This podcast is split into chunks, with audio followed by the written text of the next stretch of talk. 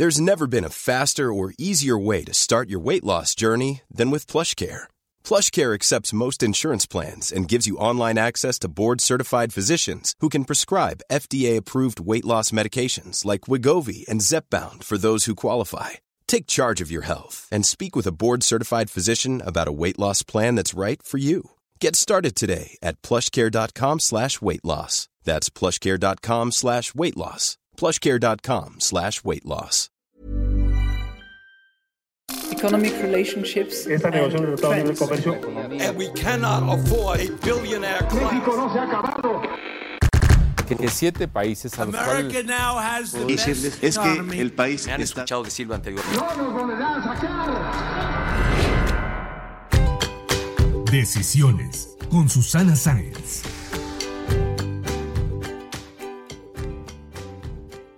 Hola, yo soy Susana Sáenz y en este episodio de Decisiones platiqué con Ana Sofía Sánchez Juárez, directora general de Waze Hispanoamérica, sobre los retos de la movilidad ante la contingencia por el COVID-19, su pasión por la data, la comunidad de mapas en el mundo que constantemente está actualizando la información, el futuro de la aplicación y su contribución al mundo. Acompáñenme a escucharla. Decisiones con Susana Sáenz. Hola Ana, bienvenida. Hola, ¿cómo estás? Muchísimo gusto de estar aquí. Pues Ana, trabajas en una de las aplicaciones más relevantes a nivel mundial en cuanto a movilidad, que es Waze. Eres la directora de Waze México, esta aplicación que busca que los conductores y pasajeros tomemos las mejores decisiones para llegar a nuestro destino en un coche. ¿Cómo cambió la tendencia a partir del COVID-19 y cómo ha sido la reactivación? Sabemos que desafortunadamente los mexicanos estábamos acostumbrados a pasar horas en el coche. Sí, la verdad es que para nosotros ha sido bien interesante y a la vez complicado eh, ver la caída tan eh, drástica de tráfico y pues tristemente ver que tampoco es como que podemos salir a disfrutarlo, pero vimos eh, al principio de, del confinamiento una caída en México hasta del 80% en el tráfico de las calles. Hoy estamos de regreso más o menos al 20%, es decir, solamente tenemos una caída del 20%, entonces, en efecto,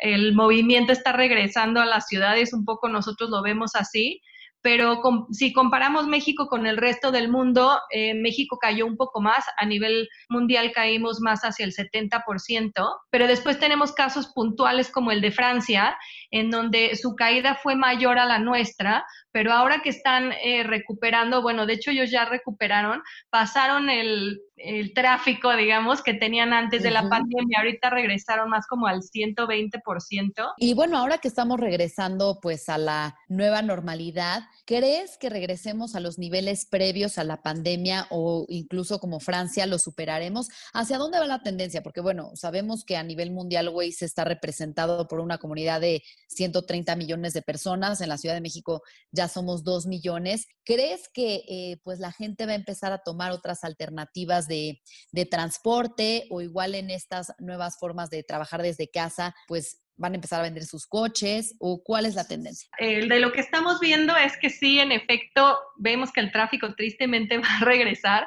Sin embargo, estamos entendiendo eh, distintas tendencias de manera eh, diferente. Una de ellas es la importancia que están tomando las vacaciones cerca de las ciudades y muchas personas están prefiriendo tomar eh, vacaciones en lugares como más cercanos a la ciudad, de ahí esta que conducen mayor número de kilómetros Okay. Eso por un lado. Por otro, también te mencionaba como estas nuevas actividades que estamos viendo, como me acuerdo un poco de mi infancia del autocinema.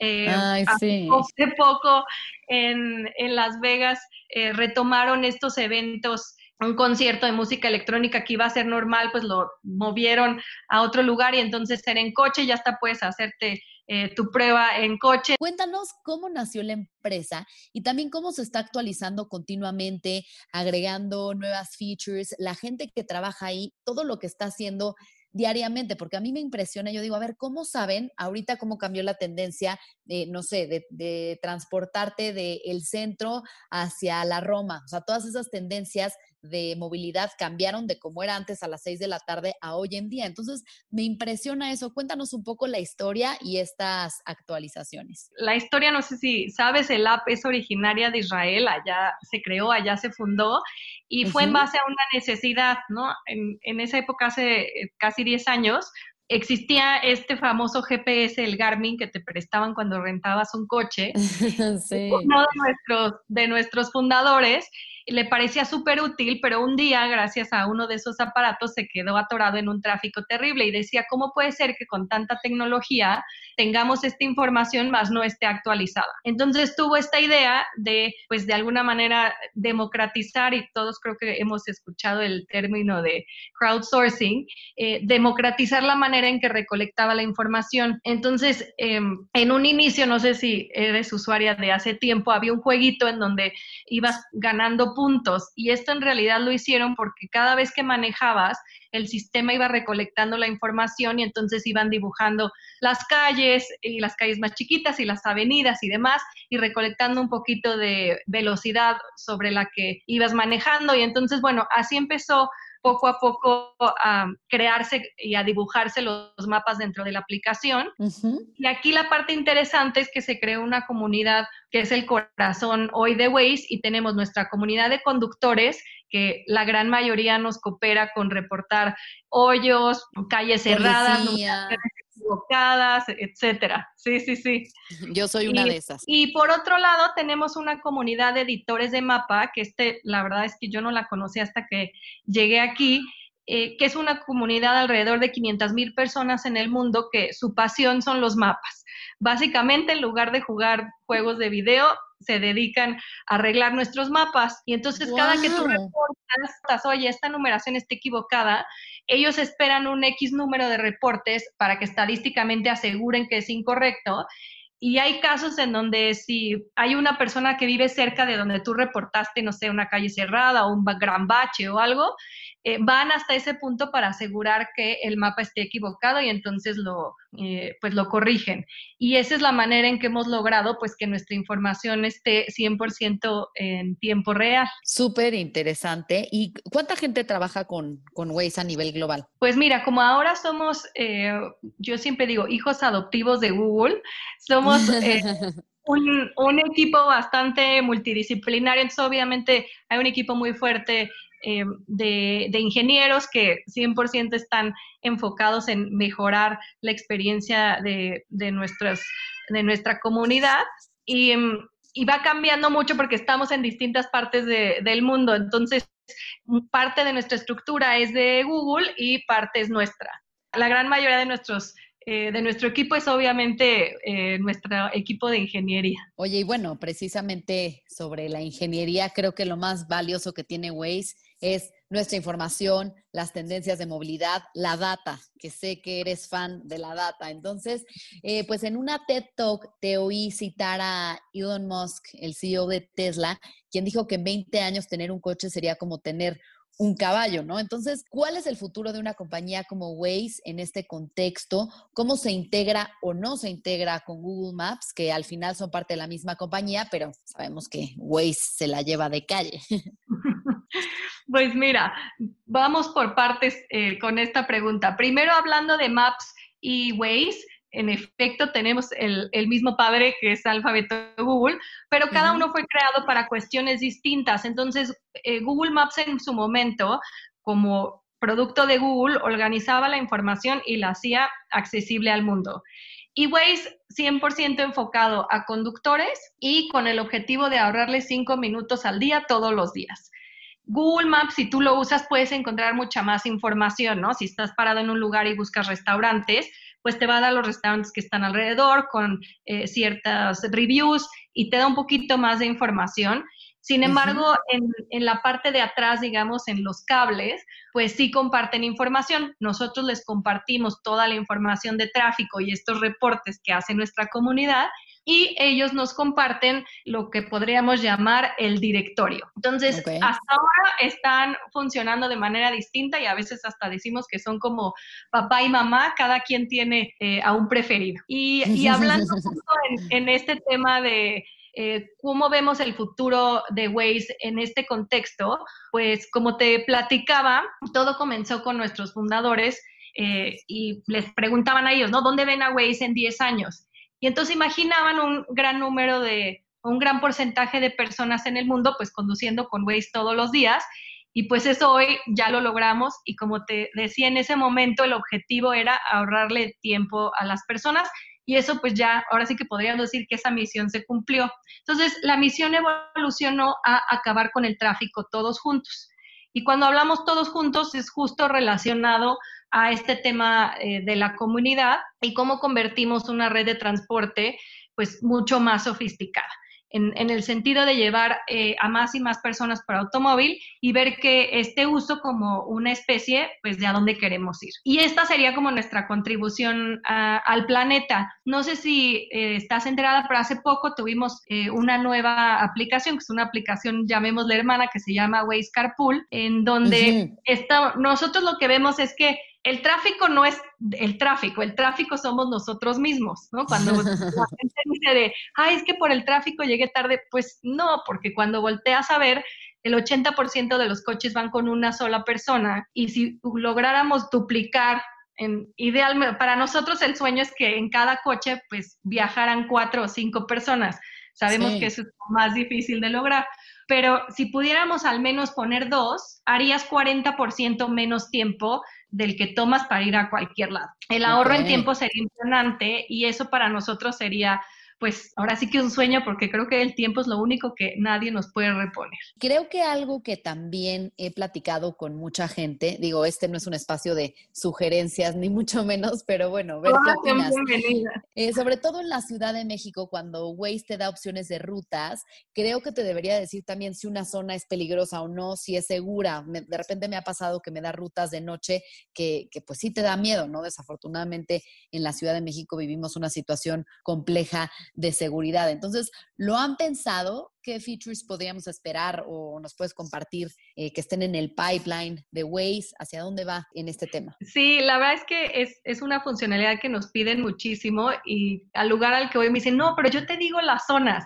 Y el reto más fuerte ahí es justamente un reto de tener una data oficial y una data que pues obviamente va cambiando y que de alguna manera tiene que estar en la aplicación, pero no estar evidente. ¿Por qué? Para nosotros lo más importante pues son nuestros usuarios. Entonces, si por algo resulta que tú vives en una zona que no es segura y cuando vas a pasar por ahí te voy a decir, ay, cuidado, tu zona no es segura, pues la experiencia del usuario no es la mejor. Después, por ahí nos dicen, oye, esta colonia es súper peligrosa, todo el mundo lo sabe. Bueno, sí, pero ¿cómo sabes hasta qué calle es exactamente peligrosa y hasta qué calle no? ¿En qué casi casi centímetro exacto se acaba el peligro?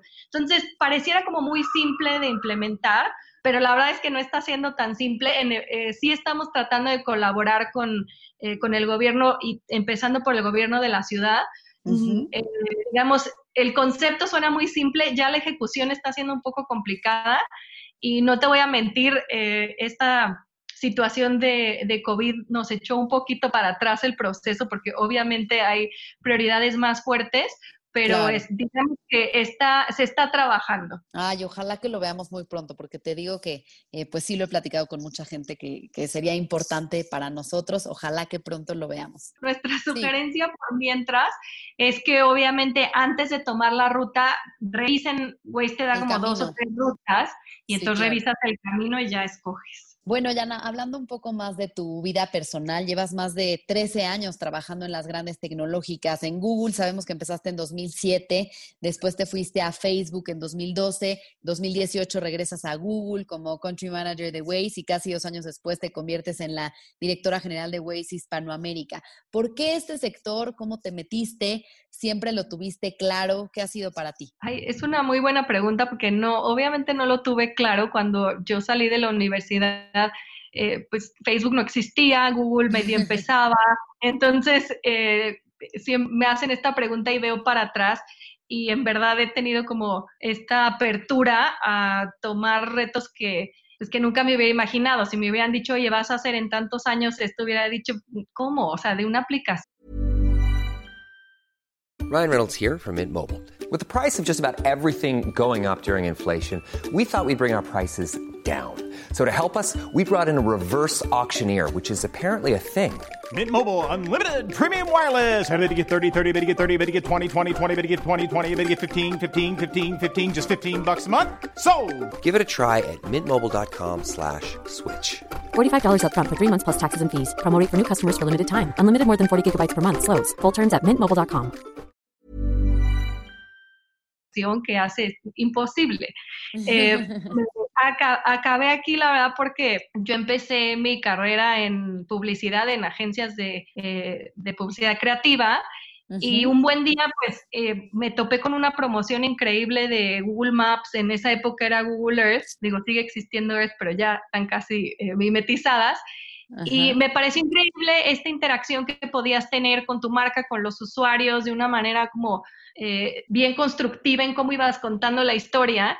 Y yo dije, yo quiero trabajar ahí. La verdad es que mi mamá siempre ha dicho que soy este, de decisiones firmes, o bueno, mm. necia, yo soy la que digo de decisiones Y ahí estuve años, donde me tomó bastante tiempo entrar a Google hasta que por fin me aceptaron. Ah. Este, y fue a raíz de eso que yo dije, qué interesante. Tiempo después conocí al cliente y demás y me dijo que eh, había sido como muy temprana para su época la promoción, que no les había ido tan bien.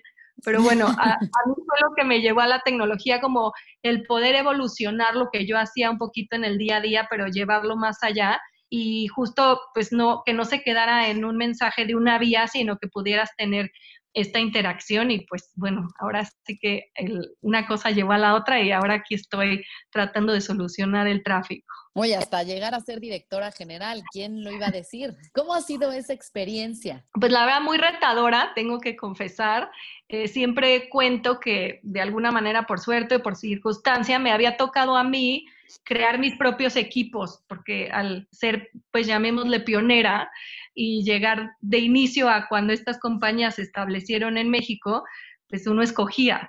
Y cuando llego a Waze es la primera vez que me toca heredar un equipo que ya estaba creado, enfrentar un reto de esta adquisición hizo Google de la aplicación. Entonces hay como dos culturas que, hay que manejar. También es una aplicación que no es, digamos, es americana porque fue comprada, pero de origen es israelí. Entonces hay una mezcla ahí de culturas también a, enfrentar y a manejar. Entonces el, reto ha sido grande, la verdad es que bastante interesante porque también México es el cuarto país más importante para la compañía, evidentemente sabemos por qué. Entonces eso también tiene cosas muy positivas, cosas también eh, pues muy retadoras de eh, entregar el negocio y de entregar los números y demás, pero, pero bueno, para mí ha sido como muy, muy satisfactorio. Y en estos equipos que te toca formar y bueno, dirigir y como decías, lidiar con el tráfico, eh, creo que tus labores son muy, muy distintas a las de una empresa tradicional. Cuéntanos sobre esto y cómo lo combinas también con tu vida personal. Ah, esta es una muy buena pregunta y más ahora, la verdad. eh, los hijos pequeños, uno de tres y una de cinco. Mm. Y ahora que uno también es maestro, eh, pone las cosas en una perspectiva distinta. Entonces, para mí, la verdad es que sí agradezco haber, yo digo, crecido en estas empresas de tecnología porque fueron de las primeras que hablaron justamente como de este balance entre vida personal y profesional y empezaron a hacer conciencia pues justamente de esto. Dos, de ser empáticos como con las personas. Nadie sabe qué está pasando del otro lado y entendiendo a las personas creo que también pueden eh, tener un, un, desarrollo profesional mucho mejor. si sabes un poquito más y te interesas un poco más por las personas y también si se sienten pues parte de la compañía, si hay eh, esta, este tema de inclusividad que ahora está, ahora sí que podría decir que de moda, pero creo que estas compañías fueron las primeras que empezaron a hablar del tema y justamente como por esta historia, de alguna manera hace un poco más fácil que alguien llegue y te diga, oye, pues sabes qué, me voy a ir a hacer ejercicio a las 4 de la tarde y sí, está bien, tienes tus objetivos y, ya está, porque normalmente era como, no sé, ¿no? Si un padre de familia tiene que llevar a sus hijos al doctor, está bien visto. Pero si alguien joven que no tiene eh, hijos y demás se tiene que ir temprano, es como el por qué. Y en realidad, pues cada quien tiene el derecho de tener sus vidas personales eh, a la hora que quiera, ¿no? Siempre y cuando los objetivos y el, y el trabajo esté hecho. Entonces, creo que lo resumiría como en un tema de empatía, en un tema de confianza. Obviamente no es como que al día uno tienes toda la libertad, pero tienes que ir construyendo esa confianza y saber que pues tú vas a entregar tus resultados y tu equipo también sabe que tiene que entregar esos resultados. Y, y la tercera, tener las prioridades bien, bien claras a veces es como difícil, ¿no? Cuando eh, dedicas tanto tiempo al trabajo y de pronto los hijos y tal, pero al final cuando tienes las prioridades bien, bien claras de qué quieres y hacia dónde vas, lo hace un poquito más fácil. Sin duda, y bueno, creo que tú acostumbrada a trabajar en estas empresas tecnológicas que son mucho más... Eh, pues, ¿cómo decirlo? Bueno, como dices, empezaron mucho antes a trabajar en estos esquemas en los que podías irte temprano, trabajar desde casa, siempre y cuando dieras resultados, ¿no? Creo que la productividad se puede medir muy bien sin tener que estar sentado en una oficina. Entonces, ¿crees que eh, ante este panorama que estamos enfrentando, se han abierto más oportunidades, por ejemplo, para mujeres que ya no podían trabajar por sus hijos y tenían que estar en casa? Ay, sin duda. La verdad es que hasta hay un estudio en donde dice que las mujeres que son mamás son bastante más eficientes que el resto de las personas y es porque en, sí en el día hay como mucho tiempo perdido, ¿no? Ahora me dicen, es que ahora trabajo más, soy súper eficiente. yo, pues claro, porque entre que nadie te interrumpe y estás súper enfocado, pues eres mucho más e, eficiente, ¿no? Además de, bueno, el, tema logístico de los hijos, pero sin duda yo creo que esto va a cambiar mucho. Eh, hay como varios temas, ¿no? Este tema de que ahora sí, en realidad, cualquier trabajo se está pudiendo hacer desde casa. Si no te miento, estamos enfrentando muchos temas como de creatividad con gente que no es necesariamente de tu equipo y que no hablas y ves diariamente, pero que si te los encuentras en el pasillo, resuelves algún otro problema o inventas alguna cuestión nueva. Eh, Sundar, nuestro CEO de Google, lo, lo llama como creatividad de cocina, o sea, de la micrococina de las oficinas. Este, y creo que sí es, es, importante. Entonces, sí va a cambiar, todavía yo creo que no sabemos bien hasta dónde o cómo va a cambiar. Y también yo creo que hay un tema ahí del rol, eh, que hay roles que sí, en efecto, se pueden hacer 100% de casa con puro contacto digital y hay otros que, que tal vez no tanto. Entonces, eh, hasta nosotros estamos viviendo esta expectativa a ver qué pasa, pero sí, en efecto, para nosotros este cambio no fue tan drástico como para otras industrias que, que he escuchado no estaban tan preparadas.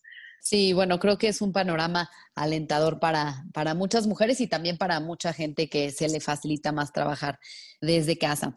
Bueno, Yana, nos contabas que tu mamá dice que eres una mujer de decisiones firmes y como sabes, este podcast se llama Decisiones. Cuéntanos cuál ha sido la decisión más importante que has tomado en tu vida. Ay, es una muy buena pregunta. Voy a hablar por el lado profesional y yo pienso que fue esa, esa decisión de irme a Google. La verdad es que cuando ya tuve, porque el proceso tomó casi ocho o nueve meses, pero cuando ya tuve la propuesta enfrente, pues yo no sabía nada de tecnología, la mitad de las cosas que me habían preguntado en la entrevista yo no había ni entendido, eh, pero me llamaba tanto el como mundo eh, de tecnología y que era tan desconocido en ese entonces, que siempre he tenido esta cosa de prefiero arrepentirme de hacer las cosas que de dejarlas de hacer. O sea, como que no iba a poder conmigo misma en, el tiempo ver que había sido súper exitoso, que había podido haber sido parte de eso y no haber tomado esa decisión. Entonces yo creo que esa fue una decisión como bastante importante porque obviamente cuando entré a tecnología, pues tuve en ese tiempo que sacrificar algunas cosas, ¿no? Y llegué aquí sin saber nada, empezando un equipo que en esa época Google, yo creo que éramos como 15 personas, entonces habría que hacer un poco de todo. Y, había a veces, pues sí, había días frustrantes de, no sé, ¿no? Ejemplo era como, ¿en serio tengo que revisar esta facturación? Sí, porque pues no hay quien la haga. Bueno, ¿no? Este, y que no, muchas cosas ni, ni sabías. Eh, pero me acuerdo que en esa época el que era mi jefe en publicidad me dijo, no, vete y no me hables hasta que pasen seis meses. Si en seis meses de plano eres muy infeliz, pues te regresas. Pero tienes que probar seis meses completos. Y me acuerdo perfecto porque como al mes tres yo ya me iba a regresar y dije, pues no, voy a esperar los seis a ver si. Y sí, después de mí nunca ni lo pensé ni lo consideré volver. Qué increíble, Ana, porque este es un gran ejemplo de alguien que pues llegó a una industria desconocida, totalmente nueva para ti, y cómo fuiste creciendo, aprendiendo, perseverando hasta llegar a ser la directora general. Así que ahora cuéntanos cuál ha sido la decisión más difícil. Pues la, yo, ahora va a sonar chistoso, pero dejar Google este, es, es interesante porque en esa época Facebook pues no, obviamente no era lo que es hoy, todo el mundo lo tachaba de que iba a ser el siguiente MySpace. Y la verdad es que Google era Google, no tengo que, ahora sí que reconocer que era muy feliz en mi trabajo, la compañía era increíble, o sea, todo era perfecto, pero había un reto diferente, había cosas por aprender y, nada, y lo que hice fue como leer muchísimo y pues por, por un lado yo digo que estaba como yo mucho más informada, entonces fue difícil porque pues estaba dejando algo muy, muy sólido por una apuesta, eh, pero no, la verdad es que fue un brinco, un poco de fe porque pues, era, todavía en esa época era una moneda al aire, o sea, sí había mucho interés por Facebook, pero en esa época era un poco el mismo interés que había habido por otras plataformas anteriores que, que no volaron y pues nada, ahora con los compañeros que conviví en esa época decimos que tuvimos mucha suerte y bueno, también se trabajó muchísimo, pero creo que sí, esa fue una difícil, pero me salió bien. Y luego, ¿cómo fue la experiencia ahí para regresar a Google? Pues esa fue mm, una buena historia. Yo creo que eh, siempre digo que el networking sí funciona, ¿no? Y es y no necesariamente un tema de relaciones creadas, sino como un poco más accidentales. A veces hasta hago como burla de, ay, las fiestas de la oficina que a veces dices, híjole, no quiero ir. Todos mis jefes los he conocido en las fiestas de la oficina. Eh, mis digamos, ¿no? Y, fue un poco así, eh, quien es ahora nuestro director para Latinoamérica, André Lobreiro, pues habíamos trabajado y demás, pero en, en un premio que eh, nos ganamos en esa época que trabajábamos en YouTube, que voy a confesar, nos llevaron a Las Vegas y pues éramos 300 empleados disfrutando de Las Vegas con una agenda súper simple y era más como por diversión y ahí nos conocimos y después pues llegamos a trabajar uno o dos proyectos pero nada más. Y él era de las pocas personas que conocía en México y pues me llamó me planteó la idea y yo justo le dije, no, mira, mi jefe se acaba de ir, tengo un jefe interino nuevo, me reestructuraron todas las, eh, un poquito como el trabajo y entonces tengo como nuevos clientes y nuevos retos y nuevas cosas.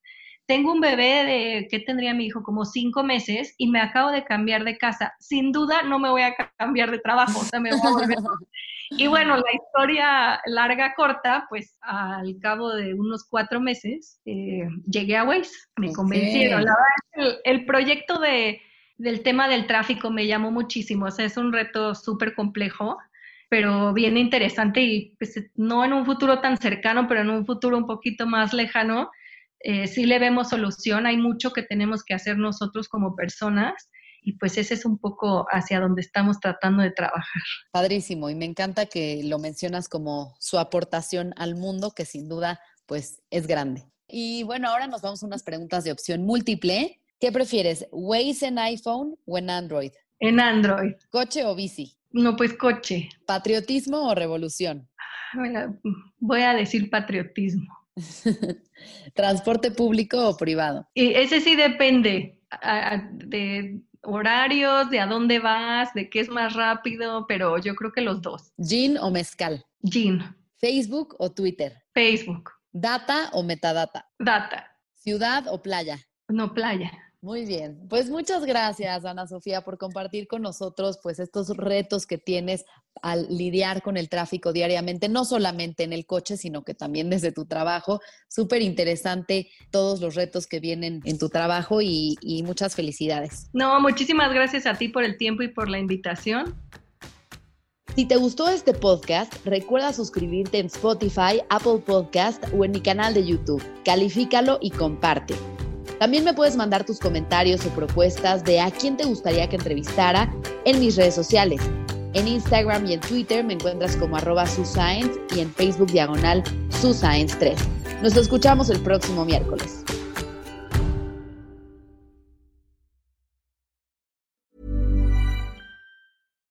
Deserves the best, and there's no better place to shop for Mother's Day than Whole Foods Market. They're your destination for unbeatable savings, from premium gifts to show-stopping flowers and irresistible desserts. Start by saving 33% with Prime on all body care and candles. Then get a 15-stem bunch of tulips for just $9.99 each with Prime. Round out Mom's menu with festive rosé, irresistible berry chantilly cake, and more special treats. Come celebrate Mother's Day at Whole Foods Market.